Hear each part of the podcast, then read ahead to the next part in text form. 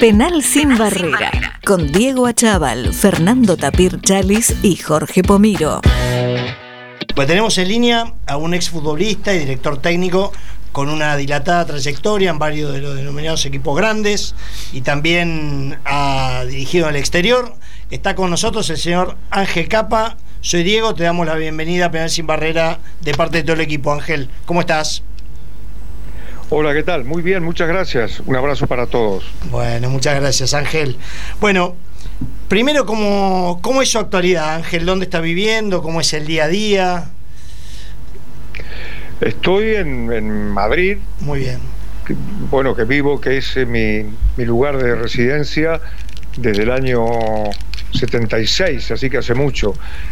Eh, el día a día en este momento mío es informarme a la mañana por medio de internet de lo que sucede en, eh, Argentina sobre todo y en el, resto del mundo, después leer, escribir, escuchar música, mm, participar en actos políticos, en actos deportivos, en presentación de libros, eh, en ir al teatro, al cine, estar con mi familia, ver mucho fútbol, etcétera, más o menos lo de siempre. bueno, mucha actividad cultural, muy bien. Y deporte. Sí, sí, bueno, así es, sí. siempre me interesó mucho la lectura, sobre todo, ¿no? el teatro, la música. Y después mi mujer trata de, de desasnarme de pintura, pero no lo consigue. Así que bueno, igual miro algo, pero entiendo poco. Eh, cuando, cuando a uno no le gusta mucho es un camino difícil la pintura, ¿no? No, no, me gusta, pero, pero claro, como todo, hay que entender. Hay que entender, hay que entender. porque si uno no entiende, te quedas ahí en el gusto y, a veces no sabes si, el, si lo que estás viendo es bueno o es malo. Pero bueno, eh, con la ayuda de mi mujer algo más o menos voy entendiendo. Vamos avanzando. Bueno, casi todos conocemos al Ángel director técnico, pero por ahí no se sabe tanto del futbolista. ¿Cómo, cómo se describiría? ¿Era un volante central, de marca, de distribución? A ver, te voy a decir lo que yo le decía a algunos periodistas cuando me lo preguntaban esto. ¿Vos viste jugar a Redondo? nada que ver. Bueno, nada que ver. estaba atento, estaba atento.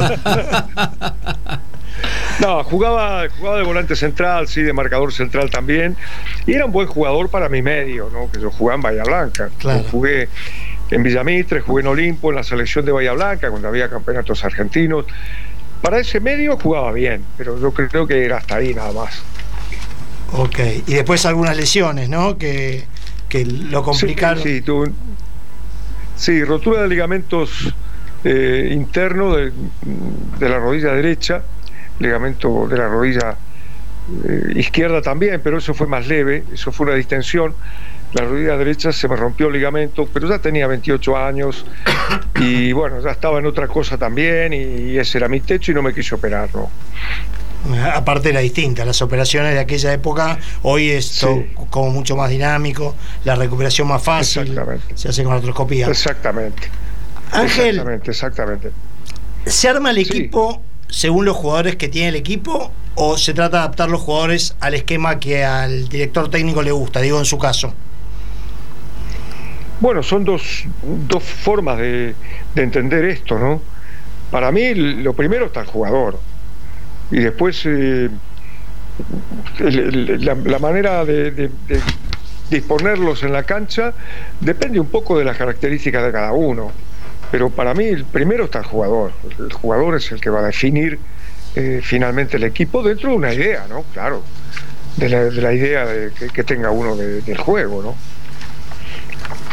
O sea, que digamos, si tiene dos punteros buenos, buenos, por ahí juega con dos extremos, si no, capaz cuatro volantes, todo depende de las características.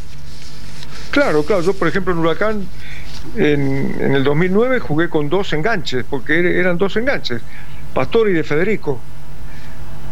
Generalmente se jugaba con un enganche, pero yo tenía dos y, no, no era cuestión de dejar a uno en el banco. Entonces jugaron los dos y ya está.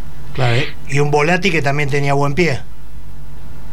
No, bueno, después todos los demás, pero sí, sí, sí. el Volati era 5, era, era, el distribuidor, el recuperador, la, maneja del equipo. Lo, de Volati fue también superlativo, ¿no? Pero eh, yo destacaría a mucha gente, ¿no? no solamente ellos, los laterales, los centrales, los otros volantes. Fue un equipo que tuvo que, tuvo jugadores complementarios, jugadores muy necesarios, jugadores imprescindibles, inclusive suplentes que fueron fundamentales para que, para que Huracán llegara a donde llegó, como un gato merado y otros muchachos también, ¿no? que estuvieron ahí colaborando positivamente. ¿no? Mm. Bueno, y ahí en Huracán, digamos, ese equipo que tan bien jugaba, que digamos, la mayoría de los que nos gustaba el fútbol, más allá que Vélez tenía un buen equipo y que también jugó bien, pero todos teníamos el corazoncito puesto en ese huracán que la verdad es que jugaba muy bien al fútbol y bueno, en una desafortunada tarde de, con errores arbitrales, digamos, fueron ah, se vieron privados del campeonato. Este Sí. Sí. No, no, sí, sí, que que lo decís que es cierto, Vélez tenía muy buen equipo, jugaban muy bien, Lanús también, y cualquiera de los tres que hubiera sido campeón era un, campeón merecido, ¿no? un campeón legítimo, como lo fue Vélez. Vélez no, es culpable de los errores del, árbitro y del juez de línea también de ese partido. Vélez fue un digno campeón porque jugó muy bien también. Eso, eso. Lo dije, ni bien terminó el partido, pero algunos no lo quisieron escuchar, pero siempre lo dije eso. Después que el árbitro definió ese partido, que fue un partido bastante opaco, ¿no? De, parte de los dos, y el árbitro lo definió, bueno, pero que no, Vélez no es culpable, los jugadores no son culpables de eso, ¿no? No, totalmente. Lo que produjo esto, un, mucha, muchos hinchas de Huracán amigos, como mucho enojo con Bracenas. ¿Usted se lo, se lo volvió a cruzar alguna vez o no tuvo la oportunidad? No, no, no, no, no. Bueno, después que terminó, solamente en una entrevista que, que nos hicieron acá desde Madrid, y donde él admitió que se había equivocado. Muchos años después dijo que no, que no se había equivocado. Eh, en fin, eh, espero que dentro de algunos años no diga que favoreció a Huracán, pero falta Es lo único que le falta, tal cual. Sí, sí. sí, yo lo vi en un programa de esos de YouTube hace poco y sí, no, no, no parece mostrar mucho arrepentimiento, no se lo vio con, con mucho decoro opinando el tema, pero bueno, cada cual duerme mejor o peor según. Eh, eso es. Cada cual con su conciencia. así es. Sí, sí. Ángel, antes de pasarle con los chicos, le quiero hacer una pregunta más. Em, usted que ha trabajado, digamos, en el Mundial 82 eh, con César Luis Menotti, que analizaba rivales, un mundial donde, donde el equipo de Brasil era nada, un poema como jugaba. Cuando vio a Italia, ¿usted creyó que podía llegar tan lejos o parecía inimaginable? para mí el, mejor equipo de ese mundial fue Brasil. Sí, sí. Con mucha diferencia además, pero, pero bueno, a veces no, no siempre se gana jugando mejor, a veces gana el que no juega tan bien. Italia fue bastante mediocre en la clasificación y después eh, se fue, fue, fue mejorando, digamos, en el juego y terminó en la final jugando muy buen partido. Pero pero yo creo que estaba lejos de lo que fue Brasil. Brasil fue una maravilla. yo vi toda la, zona de Brasil, me tocó afortunadamente ver eso y fue algo maravilloso. La gente seguía cantando y bailando ahí en Sevilla después de los partidos fuera de la cancha porque seguía la alegría, ¿no? Era, era una cosa hermosa lo de Brasil. Y el mismo partido con, con Italia, que, que, que, le regaló dos goles a, a los italianos, esas cosas que pasan en algunos partidos pero eh, para mí fue, fue lo mejor que hubo, ¿no? Eh, partidazo con Rusia, dos golazos, me acuerdo, creo que Sócrates y Eder, dos golazos, golazos. Y Rusia jugó muy bien el, primer tiempo, hasta lo dominó. Yo estaba en la cancha, fue en la cancha del Sevilla. Sí. En la cancha del Sevilla, y después terminó como siempre, ¿no? Eh, imponiendo el toque, la circulación de la pelota. Era, era como una orquesta, era una cosa maravillosa. Sí, sí, sí, sí, me acuerdo. Atajaba a Saeb que se comió dos golazos, que era un crack el arquero, pero dos golazos le metieron. Sí, efectivamente, sí. Y Ángel, ¿qué cree que le pasó a nuestra selección que también era un equipazo? hay distintas opiniones, porque nadie sabe concretamente. Eh, yo creo que tuvo en el primer partido, no mereció perder, pero, pero para nada. Y sin embargo perdió, porque también ocurren ese, ese tipo de cosas, ¿no? Argentina dominó, tuvo muchas ocasiones de gol y perdió. Y a partir de ahí la cosa no se enderezó. Solamente con Hungría, después jugó muy bien. Sí. Y, después eh, le tocó, claro, eh, le tocó Brasil. Y con Italia, con Brasil fue parejo hasta los goles, con Italia también, pero no, no anduvo, no anduvo al nivel que se esperaba, ¿no? Hay veces que ocurren esas cosas, ¿no? Que, que está todo previsto para que salga bien y no sale todo lo bien que, que, era de suponer, ¿no? Sí, yo coincido con usted. Yo creo que el partido con Brasil eh, fue muy, muy parejo. Hasta le diría que para mí fue superior a Argentina. Después, bueno, eh, con los goles, eh, se, el partido entró en un, en un tema de fricciones que salimos perdiendo claramente. Y con Italia tampoco, también no, nos tocó la peor zona y con los que a, la postre fueron los dos mejores equipos del Mundial, el que salió campeón y Brasil, sin ningún lugar a dudas, que fue el mejor de todos, ¿no? Sí, sí, así fue, sí, fue así. Pero bueno, se juntaba Kempe con Maradona, con Barbas, con es los, los, chicos del, juvenil, con los campeones del mundo, y uno esperaba algo deslumbrante. y bueno, sin merecerlo el primer partido, porque me acuerdo con Bélgica en el Camp Nou, yo estaba viendo el partido en la platea al lado de Serrat, junto los dos, me acuerdo. Mm. Y, y claro, fue una, un cachetazo porque era inmerecido y a partir de ahí la cosa se torció un poco, ¿no? Pero bueno, ya te digo, hay, veces que, que, la cosa no sale, es decir, muchas veces ocurre eh, yo jugué, yo estaba en Racing de, entrenador, Menotti en Independiente, y la primera vez que nos enfrentamos en cancha de Racing, el partido resultó un fiasco. Y sin embargo, los dos eh, intentamos que, los equipos jugaran bien, y no jugaron bien. Y bueno, cosas que, a veces pasan. Puede haber influido la guerra también en el 82, ¿no? La situación familiar. No creo, yo no creo eso, no. Bueno, no lo sé, pero eh, no, desde afuera te digo que, no, me parece que no, pero no lo sé, no, no, te lo puedo asegurar. Eh, Ángel recién habló del primer partido de, de, Racing Independiente con usted y con César del otro lado, pero hubo otro partido que fue emblemático, el día del 3 a 1, en ah, que en realidad fueron dos días porque el, primer día fue un baile impresionante de Racing en cancha independiente y la pregunta va, ¿nos cortaron la luz esa noche o no? ¿Qué pasó ahí? Yo creo que sí, pero bueno, vamos a dejarlo en que... Todos los de Racing creemos que sí, ¿no? Porque ese día era un baile impresionante. Terminaba mal la cosa. y yo fue uno de unos días que lo, peor que pasé eh, en el fútbol dos situaciones tuve que, fueron bastante complicadas. Eso, porque en todos los diarios, en todos los lados, salía que ya que como si hubiéramos ganado. Y yo decía, faltan 45 minutos. Si llegamos a perder este partido, va a ser tremendo. Es como si perdiéramos dos veces. En realidad, Ángel, perdón, faltaba más, porque fueron dos tiempos de 28 minutos, fueron 56 minutos que faltaban. No me acuerdo exactamente, sí, más o menos, sí. Yo me acuerdo perfecto, no preocúpese. El primer tiempo de, ese eh, jugó mejor Independiente, que hizo el gol Cassini. Cassini, ahí nos apretó un poquito, pero después vino el gol de, de Pablito Besombe. Volvió, sí, sí, eh, hizo Besombe el gol y bueno, pero ya Racing estaba jugando mejor y, ya mereció ganar y, y sobre la hora el mago Capia tiró una buena, muy buena jugada y pasó a centímetros del palo para el cuarto gol. Pero bueno, con 3 a 1 estaba bien, nos conformamos.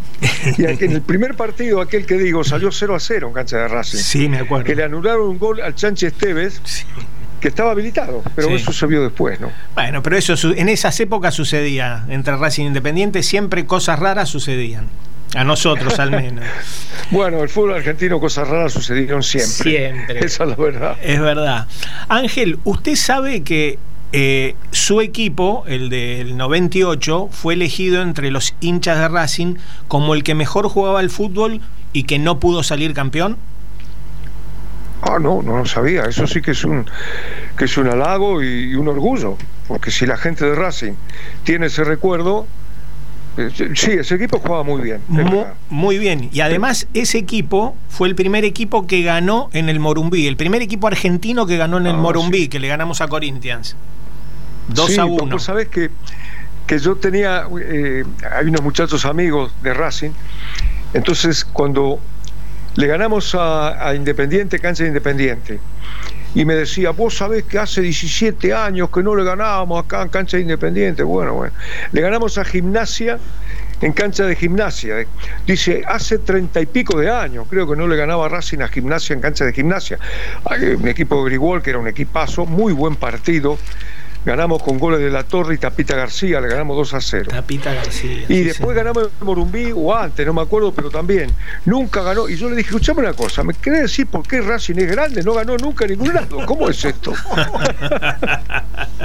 pero bueno, teníamos esas cosas. La verdad que sí, era, era, era un equipazo. Y esa encuesta, de la cual yo participé también, eh, el equipo suyo ganó, ganó cómodamente.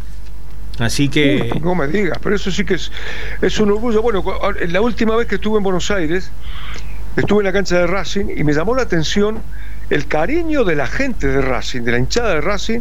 Mm. Yo no lo podía creer. estaba el mago Capri, lo fui a ver a Gago también, que me lo presentaron. Y, la gente con un cariño, yo me quedé muy sorprendido, ¿no? Pero bueno, sí, ese equipo de, del 98 jugaba bien de verdad, nos agarró la quiebra, toda esa historia rara por el camino, pero era un equipo, mira, me preguntan muchas veces de qué me arrepiento, yo digo que, no vale la pena arrepentirse porque ya pasó, pero realmente me arrepiento de haberme ido de Racing, porque ese equipo estaba para seguir, sí. estaba para pelear el campeonato, y me fui por un capricho tonto de una discusión con Lalín, que después fue mi amigo, y, me arrepentí, todavía estoy arrepentido, porque era, además había, esa comunión con los jugadores, era muy buena gente, los jugadores, además de ser buenos, buenos jugadores, y no tendría que haberme ido para nada, pero bueno, ya pasó. Y yo leí hace un tiempo una nota suya en el Clarín que usted dijo que en ese Racing del 98 tuvo su mejor día como entrenador. ¿Puede contar la anécdota? Ah, sí. Sí, cómo no. Jugamos contra San Lorenzo y a mí se me ocurrió una variante táctica que, no estuvo bien, pero bueno, esas cosas que uno tiene de entrenador, mm. que le agarran ataques de entrenador y hace cosas raras. Entonces, terminó el entrenamiento y Pablito Michelini me dice, Ángel, quiero hablar con usted, porque yo la verdad que no estoy seguro del todo. Y después se acercó el Chelo, y se acercó Claudio Úbeda, y el Mago, y Matute, y La Torre, y empezaron a hablar entre todos y yo también, y hablamos todos, bueno, y llegamos a una conclusión entre todo el equipo. Y dije, muchachos, la charla técnica ya está dada, mañana salimos a la cancha. Y ese día fue el que me sentí más entrenador que nunca, porque habíamos logrado la participación de todos los jugadores en la forma en que teníamos que jugar. Y me sentí muy feliz, la verdad. Sí, la verdad que ese, ese equipo era un equipazo, buenos jugadores y muy buena gente, muy buena gente. Exactamente, muy buena gente, efectivamente. Muy buena gente. Y cuando uno encuentra eso como entrenador, tiene que protegerlo, no tiene que irse. Por suerte lo encontré en otros lados también, ¿no? Lo encontré en el Huracán del 2009, lo encontré en Perú con un universitario que nos pagaron un mes nada más, no nos pagaron nunca más y el equipo terminó siendo campeón porque había muy buenos jugadores y buena gente. Por suerte lo encontré en otro lado. Pero de ese Racing no me tendría que haber ido. Y Ángel, acá lo voy a sacar un poquito de Racing porque si no los muchachos se van a enojar conmigo. Eh, para nada, para nada. Viene muy bien con Racing. ¿Le puedo hacer una pregunta más? Hay una anécdota suya y de Valdano cuando fueron al Real Madrid. que cuando llegaron pidieron que no siguiera Zamorano. ¿Es verdad? Y si es verdad, ¿puede contar la historia como sigue? Porque me pareció maravillosa. Sí me, tocó a mí. Y lo llamé y le dije, mira, Iván, nosotros, eh, porque había un límite de extranjeros en ese momento. Y dijimos, mira, Iván, nosotros vamos a traer otro jugador, porque yo estaba eh, muy entusiasmado en traer a Cantona. Mm. y, y hablamos con Cantona y todo, pero después el Manchester United dijo no es transferible y se terminó la historia, ¿no? Entonces, mirá, Iván, no vas a poder jugar y qué sé yo. Y dijo, bueno, no importa, yo me voy a quedar igual, no me voy a ir y voy a tratar de ganarme el puesto. Pero todo lo hizo con, bueno, con, un, con un buen gesto y con buena, con buena voluntad, digamos, con alegría inclusive. Bueno, y se quedó y participaba en los entrenamientos, y entraban los... Eh, no, en, los partidos amistosos. En el segundo tiempo, gol de Zamorano. Entrado otra vez en otro partido, gol de Zamorano. Titular, gol de Zamorano. Bueno, antes de, empezar el campeonato, lo llamé y le dije, mira, escúchame, no solamente vas a ser titular, sino que vas a ser la bandera de este equipo. Y así fue. Hizo como 30 goles, no me acuerdo exactamente la cifra, pero alrededor de 30 goles ese campeonato, y goles importantes. Hizo tres goles contra el Barcelona el día que le ganamos 5 a 0, por ejemplo. Hizo el gol del triunfo del, campeonato contra el Deportivo La Coruña. No, no, fue un campeonato extraordinario y una demostración de, una, de lo que es una muy buena persona, ¿no? De cómo asumió eso y cómo ganó, cómo se ganó el lugar. Bien. Y, Ángel, usted que trabajó eh, tanto en el Barcelona como en el Real Madrid, eh, ¿En qué usted lo ve que son eh, eh, parecidos y en qué son distintos ambos clubes? Usted que lo veo desde adentro. son, son clubes enormes, con una convocatoria tremenda. Generalmente el Madrid tiene más convocatoria en, toda España, porque el Barcelona está bastante limitado a Cataluña, ¿no? pero son dos, dos equipos grandiosos, enormes, que hay una diferencia muy grande. Vos fijate que estando en el Madrid, eh, vos le pedís, mire, para el entrenamiento que viene necesito un elefante verde. Y vos tenés al otro día el entrenamiento un elefante verde. Son cosas que, yo estando en Huracán del 2009, en el primer día de la pretemporada al Mar del Plata, estamos en, una, en un hotel, eh, bueno, de inferior categoría, ¿no? Entonces, la primera noche, como siempre, le digo a, uno de los muchachos que trabajaba conmigo, digo, conseguime una sala para dar la primera charla, después de la comida, después de la cena. Al rato viene y me dice, no, hay sala. Digo, bueno, vamos a una habitación. Dice, no, son muy chicas las habitaciones. Y sabes qué? Dice, pero espera que voy a conseguir algo. Entonces fue a una casa de al lado del hotel, le pidió permiso al hombre para ver si nos prestaba el comedor y nos prestó el comedor y ahí dimos la primera charla de ese huracán del 2009. y la única, porque después la damos, la charla la damos en, los lugares de entrenamiento. Fíjate la diferencia, ¿no? increíble, increíble. Ángel, estuvimos haciendo alguna, algunos recuerdos de, del, partido ese famoso de Bracenas. Acá el Tapir lo llevó por el tema de, de un gol no cobrado por offside me viene la necesidad de preguntarle, eh, ¿con VAR hubiera sido diferente? ¿Usted es pro VAR o no? Eh, con VAR eh, no estoy seguro, yo creo que hubieran sobornado también al VAR. Sin duda. eso es lo de Bracenas o el otro también. Argentina, Argentina, Argentina ha sido campeonatos, pero no de ahora. ustedes son más jóvenes, pero en un tiempo llamaron árbitros ingleses por la corrupción que había con los árbitros nacionales. Sí. Y, dirigieron el campeonato árbitros ingleses, no sé si una temporada o dos, no me acuerdo. Entonces, viene de lejos el tema. El primer presidente electo de la, de la AFA, eh, o la primera elección que hubo, creo que en el año 34, por ahí. El, fútbol argentino es profesional desde el 31. Bueno, la promesa del, que salió electo era voy a terminar con la corrupción. Año 34. El, hombre no terminó con la corrupción y lo echaron al año. Entonces ya viene de lejos el tema. Es difícil. Y, en otras latitudes que, no estuviera tan arraigada la corrupción, ¿cómo lo ve Alvar? ¿Le hace bien al fútbol o no? Mal porque el VAR, porque las infracciones en el fútbol, salvo aquellas muy evidentes, son interpretables. ¿Y desde qué lugar se interpretan o se tienen que interpretar? Desde lo futbolístico. Si, si hay un hombro y está un centímetro fuera de juego, ¿qué incidencia tiene en el juego? Ninguna. Pero desde el punto de vista de la geometría, pues un centímetro es un centímetro, está fuera de juego. No tiene nada que ver con el fútbol, tiene que ver con la geometría, o con, el, con la matemática, qué sé yo, con los números. Bueno, entonces el tipo que interpreta en el bar también está interpretando que la mano es casual o no casual, que, le, que, impidió o no impidió. Entonces, nos quieren hacer creer que el bar es una cuestión científica. No es cierto. No es cierto.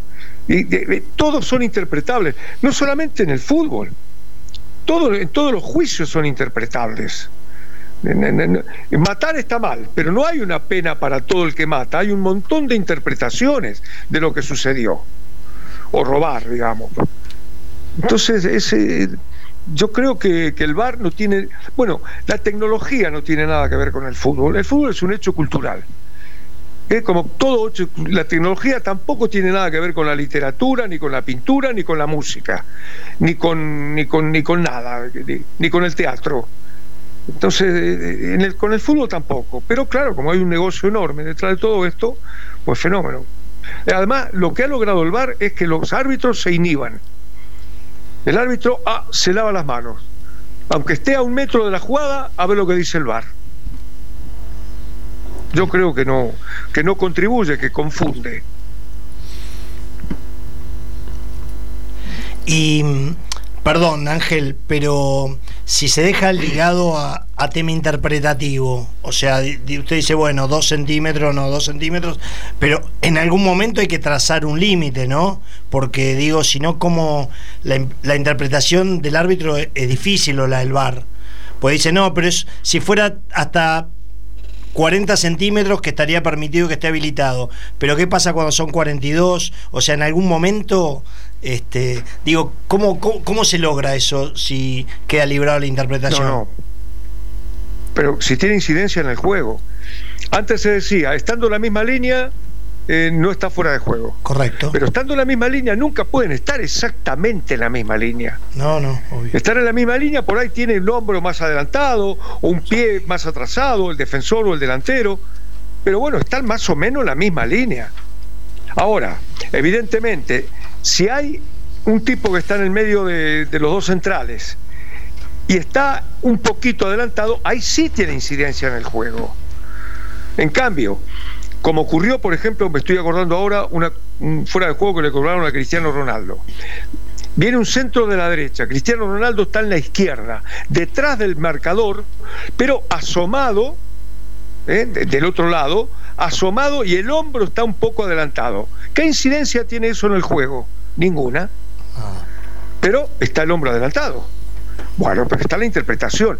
Ahora, si hubiera estado en el medio de los dos centrales, ahí para, para ir al gol, claro que tiene incidencia en el juego, está fuera de juego. Eso es lo que yo interpreto.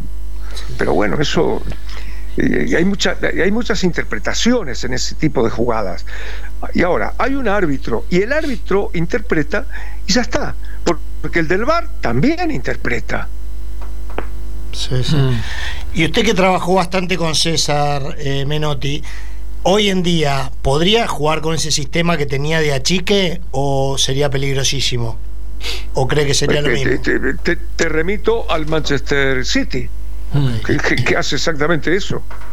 Al, Arsenal, que hace exactamente eso, al Basel Leverkusen, que hace exactamente eso, al Girona acá en España, que hace exactamente eso. Claro que se puede jugar hoy con eso.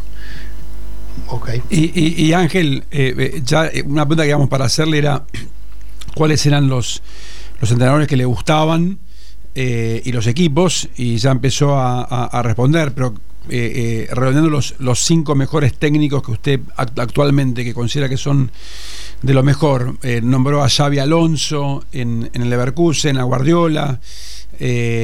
¿A quién más pondría en ese podio de cinco, de cinco técnicos? Bueno, esto vamos a tomarlo como un juego, porque los únicos que saben verdaderamente de los entrenadores son los jugadores. Por eso eh, yo nunca me, nunca me interesan, o me interesan menos, mejor dicho, las opiniones de, gente de afuera, y sí me interesan las opiniones de los jugadores que yo tuve, porque esos son los que verdaderamente saben hasta dónde puede llegar un entrenador.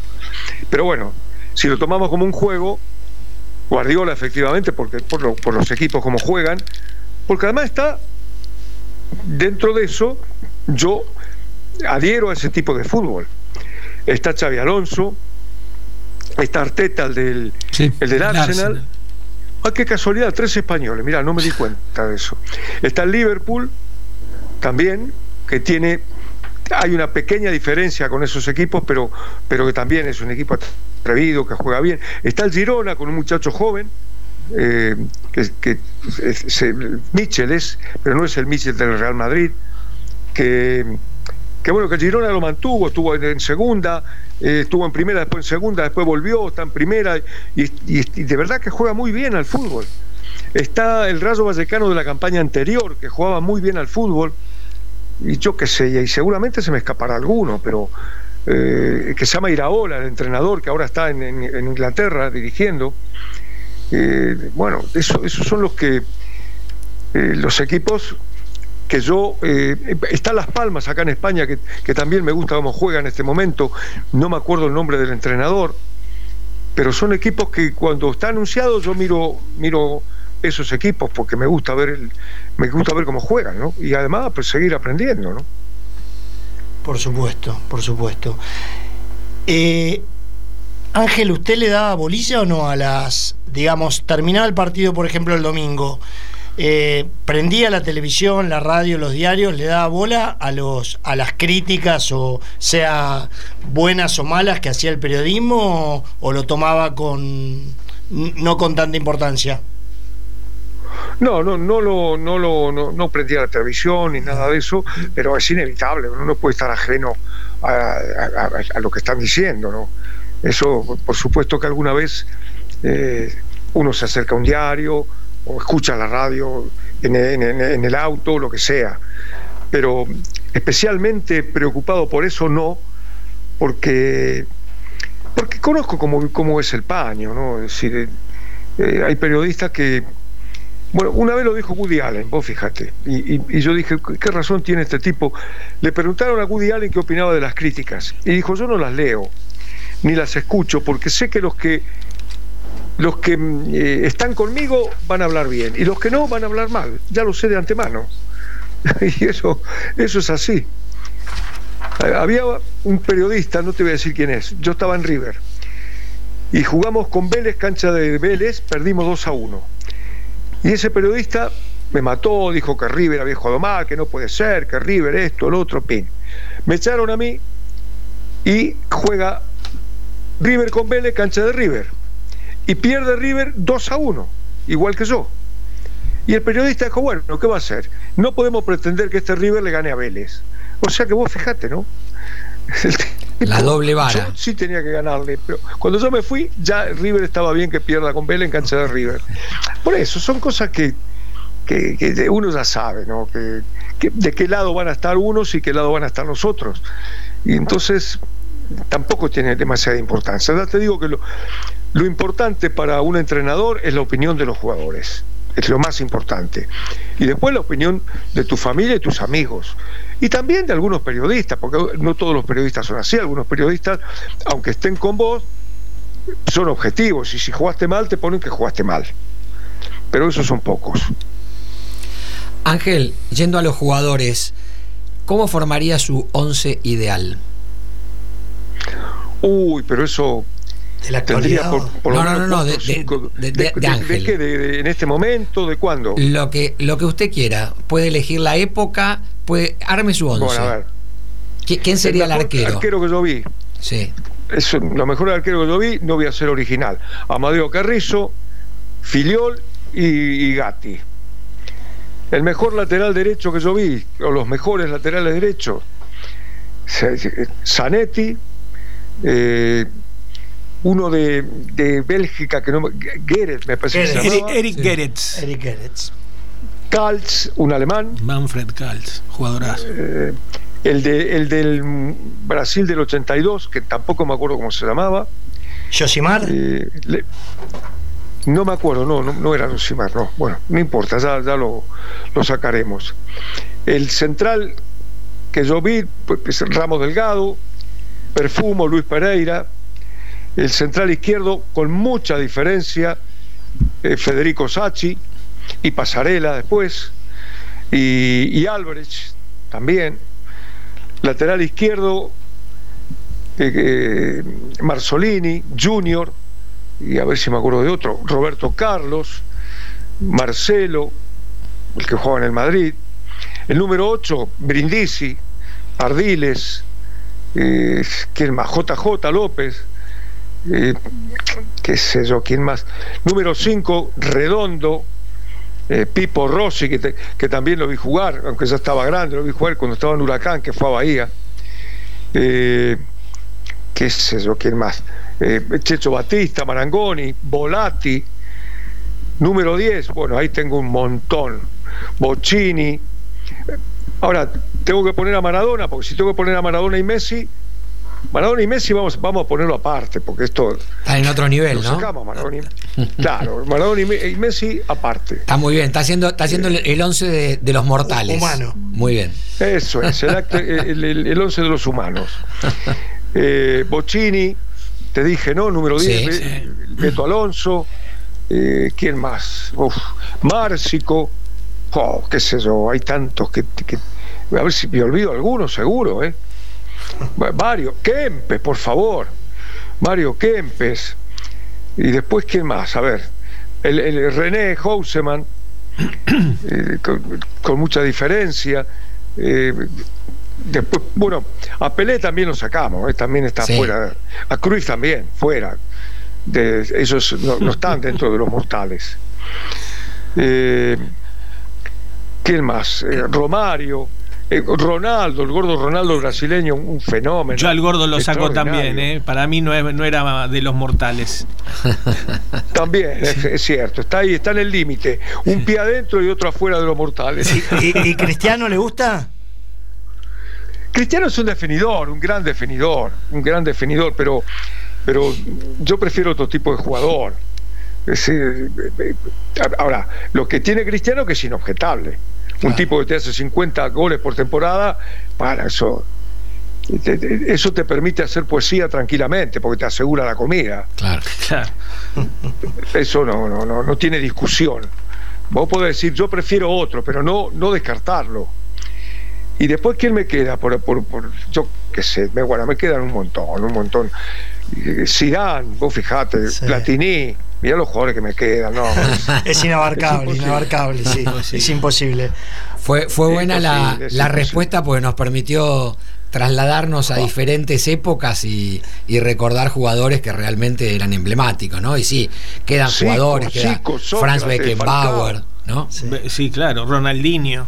sí, es imposible. Ronaldinho. Ronaldinho. No, por favor. Sí. Iniesta, Iniesta. Iniesta, Xavi. No, no. Sí, sí, sí, sí. Imposible. Nos quedamos imposible. muy cortos. Hay que armar cuatro o cinco equipos por lo menos.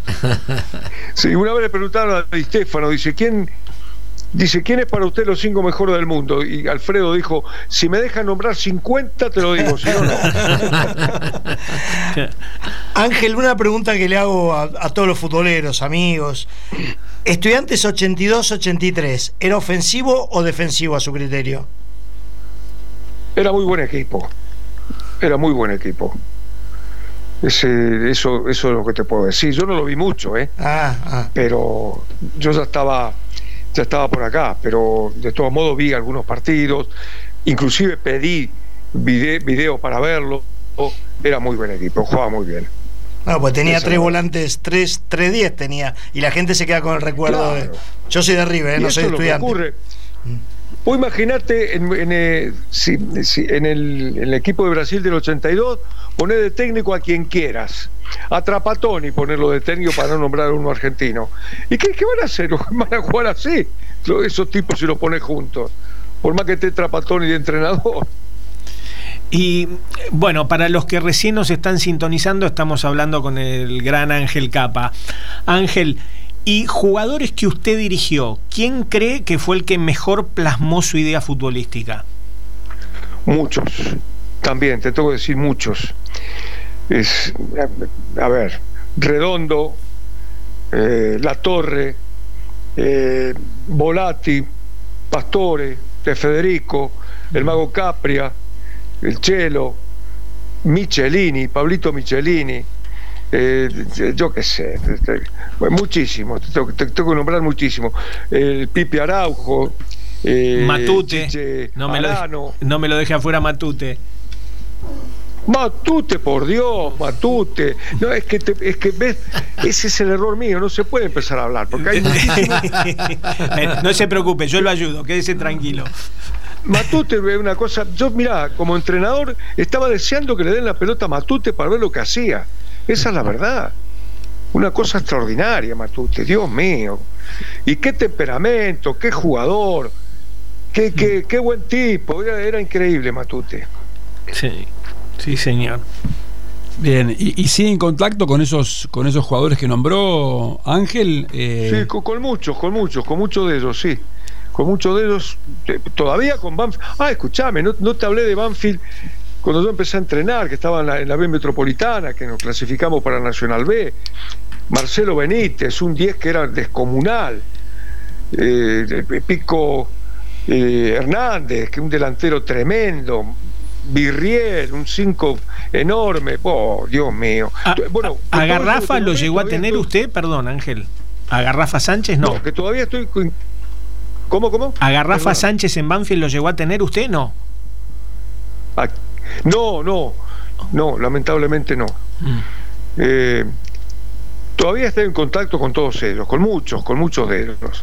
Con Huracán, con casi todos. Y, muchos de los jugadores que, han venido acá por España, Pipe Araujo, Pablo Gols, eh, Chicharano, todos han venido a comer a casa. Y casualmente hoy recibí un, un WhatsApp de Mario Volati que va a venir por acá en abril, así que también vendrá a comer a casa con su mujer seguramente. Y sí, con muchos, con todos, con casi todos. Cuando fui a Buenos Aires también me, reuní con, con, con, de Racing también, por supuesto, con el Mago Capria, con, con Diego La Torre, con, bueno, con, el, con el Pato Toranzo, en fin, con muchos sigo en contacto, sí, con muchos de ellos. Ángel, dos o tres cosas o una que lo hayan emocionado en el fútbol, hechos así trascendentemente emotivos? Bueno, Redondo una vez que en el, Real Madrid él, estaba de suplente porque sabía, venía de recuperarse de, una lesión de rodilla que tenía con alguna frecuencia, de ligamento interno precisamente, eh, no sé si lo habían operado o no, pero se estaba recuperando. Y estamos jugando con el, el Compostela, ganamos 2 a 1 y faltaban, yo qué sé, 15 minutos y nos tenían en un arco. Y el que estaba jugando, que era Milla, muy buen jugador también, nos pidió el cambio. Se levanta redondo para entrar, para calentar un poco, y la gente lo empieza a silbar. Porque en ese momento hubo una polémica eh, artificial creada por un periodista para hacer lío entre Milla y Redondo. Y bueno, y entró Redondo a la cancha. Y yo temblaba porque si, si nos llegaban a empatar, el Madrid es un equipo bastante complicado en ese sentido. Se le iba a complicar mucho a él. Bueno, entró y empezó a pedir la pelota, dámela, y tocó para acá, para allá, para atrás, para adelante, para el costado, dámela y dámela. Dio vuelta al partido y terminamos ganando 2 a 1, pero dominando el partido, una cosa extraordinaria. Terminó el partido, estaba en el vestuario y él se quedaba último de todo porque no quería el periodismo Entonces tardaba mucho y yo me quedé ahí porque todavía estaba temblando. Y le digo, Fernando, qué susto, ¿no? Y me dice, se, se toca la garganta y me dice, todavía los tengo acá, Ángel. pero no resignó nada. Y yo dije, ese día ya eras crack, pero ese día te dieron el diploma de crack. muchas cosas me emocionaron, sí, muchas cosas. Eh. Eh, la gente de, Huracán llorando en la, en, la, cancha, que yo los miraba que cuando, cuando el equipo tocaba y jugaba. Eh, la gente que me esperaba de Huracán afuera de la cancha abrazándome, llorando de emoción. Todavía ahora, cuando fui hace poco, yo qué sé, emocionarme cuando salimos campeones con la U, porque de Perú, porque ya te digo, cobramos un mes nada más y, finalmente estamos a siete puntos, ganamos ocho o nueve partidos seguidos, llegamos a la final y ganamos la final contra Alianza. muchas cosas me emocionaron. El día que el Barcelona le ganó 4 a 0 al Arsenal en el Camp Nou, que Messi hizo los cuatro goles y que se me saltaron las lágrimas y me abrazaba con la hinchada del Barcelona sin conocer, yo ni, sabía quién eran, ni ellos tampoco, y nos abrazábamos de, de felicidad, ¿no? Por lo que había hecho Messi. muchas cosas, muchas cosas me emocionaron y me emocionan todavía. Sí, seguro. Este, me parece que se está emocionando de recordarla esa parte. Sí, sí.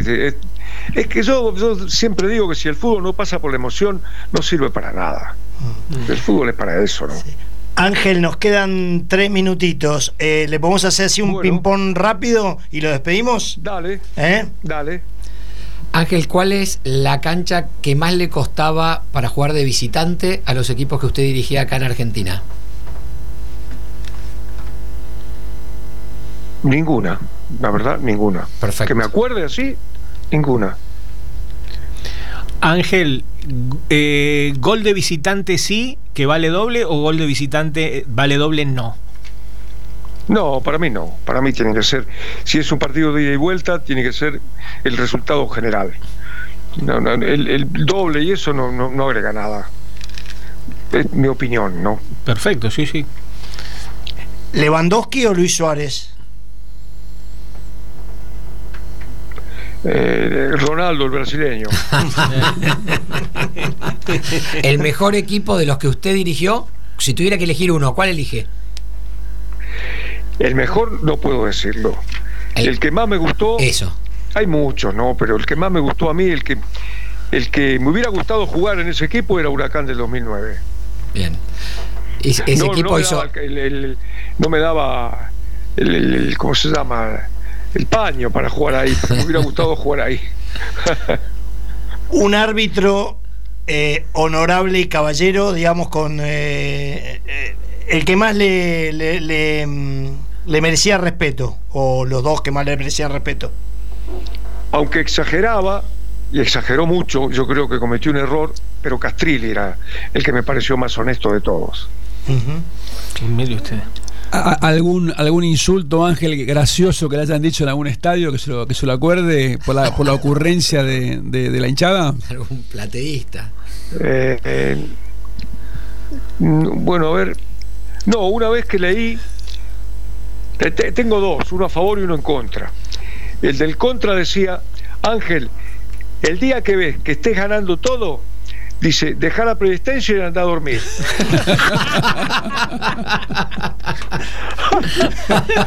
y otro a favor dice, si capa vende humo, yo se lo compro todo. muy bueno, muy, muy bueno. Ángel, un lujo que nos haya atendido desde Madrid, la buena disposición. Este, nos quedamos, tenemos, estábamos con un montón de preguntas que, bueno, quizás en otra oportunidad podemos volver a charlar con usted. Eh, un placer, un lujo para Penales sin Barrera, Ángel. Bueno, un abrazo para todos y muchas gracias por, haberme llamado. ¿eh? Gracias. Buenas noches. Muchas, gracias, Ángel. Abrazo grande. Muchas gracias, Ángel. Penal sin barrera. Una propuesta diferente con Diego Achával, Fernando Tapir Chalis y Jorge Pomiro.